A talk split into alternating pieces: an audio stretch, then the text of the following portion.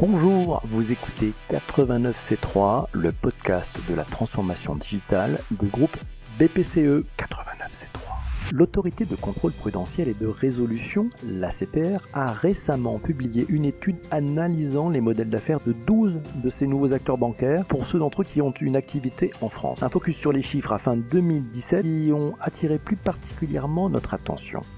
89C3. Savez-vous que 4,4 millions de Français, soit 6,5% de la population, est aujourd'hui client, ce qui représente 3,1 millions de comptes courants, soit 3,9% des comptes courants en France. C'est une estimation du nombre de comptes courants en France aux alentours de 80 millions et du nombre de cartes de paiement aux alentours de 82 millions.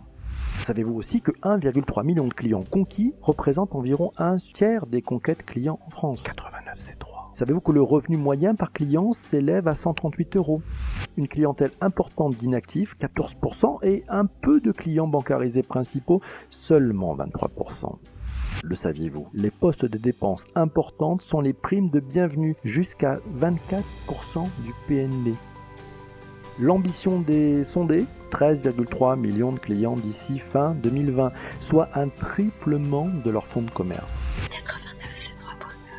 Même s'il y a de rares exceptions, aucun de ces acteurs ne dégage de résultats positifs en 2017, ces challengers sont indéniablement des acteurs incontournables et inspirants grâce à leur capacité à capter et développer des usages et à jouer le rôle de laboratoire d'innovation et d'expérimentation.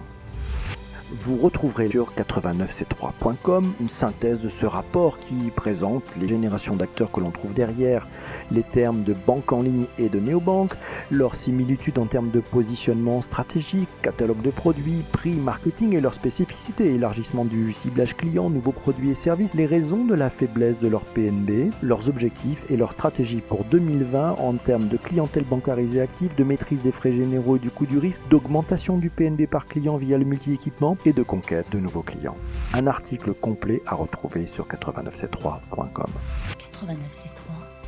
Merci d'avoir écouté 89C3, le podcast de la transformation digitale du groupe BPCE. N'hésitez pas à vous abonner sur iTunes, Google Podcast ou Spotify. À très bientôt.